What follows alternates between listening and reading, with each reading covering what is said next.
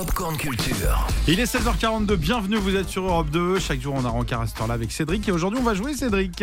Ouais, c'est à la mode depuis quelques années, les jeux de société. euh, bien Ouais. sûr, si vous êtes vraiment largué et que vous êtes un peu resté bloqué sur le Monopoly, le Uno, le Cluedo, c'est peut-être votre euh, cas. Je sais que ouais, vous jouez ouais, ouais. un petit peu, mais pas trop. Moi, je hein. suis dans le game, ça je Ah, connais, ok. je connais. Bon, je vous êtes dans le game. fait. En tout cas, je vous propose d'en découvrir euh, régulièrement des nouveaux. Alors celui-ci est désormais connu dans le monde entier.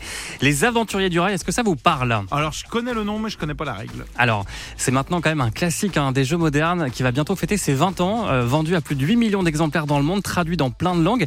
Alors, le principe, il est simple. Il faut imaginer un plateau avec une carte devant soi, une carte de l'Europe ou des États-Unis, par exemple, avec plein de villes reliées euh, par des rails de chemin de fer. Et chaque joueur dispose de wagons d'une couleur différente. Et entre vos mains, des cartes objectifs. Ce sont tout simplement des villes à relier avec vos wagons. Et pour poser ces fameux wagons, il faut disposer de cartes de couleurs que vous allez euh, piocher au fur et à mesure du jeu. Et bien sûr, vous ne connaissez pas les cartes objectifs des autres, euh, les autres joueurs qui ont peut-être l'intention justement de prendre la même route que vous. Et du coup, vous pouvez euh, vous retrouver obligé de prendre un autre chemin qui est beaucoup plus long pour relier vos villes.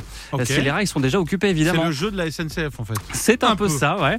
Et on peut du coup embêter ses adversaires et ça met euh, beaucoup de piment au jeu. hein. Et à combien on peut jouer du coup? Alors on peut jouer à 2 à 5, enfin jusqu'à 5, c'est conseillé à partir de 8 ans, mais il y a aussi des versions pour les enfants dès 6 ans.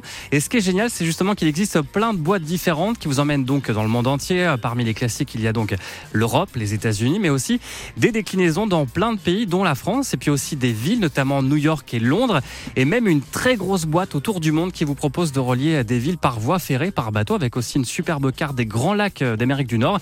Ça s'appelle donc Les Aventuriers du Rail aux éditions Days of Wonder, distribué par Asmodée. Un grand classique qui a d'ailleurs reçu plein de récompenses dans le monde entier, dont l'As d'Or à Cannes en 2005.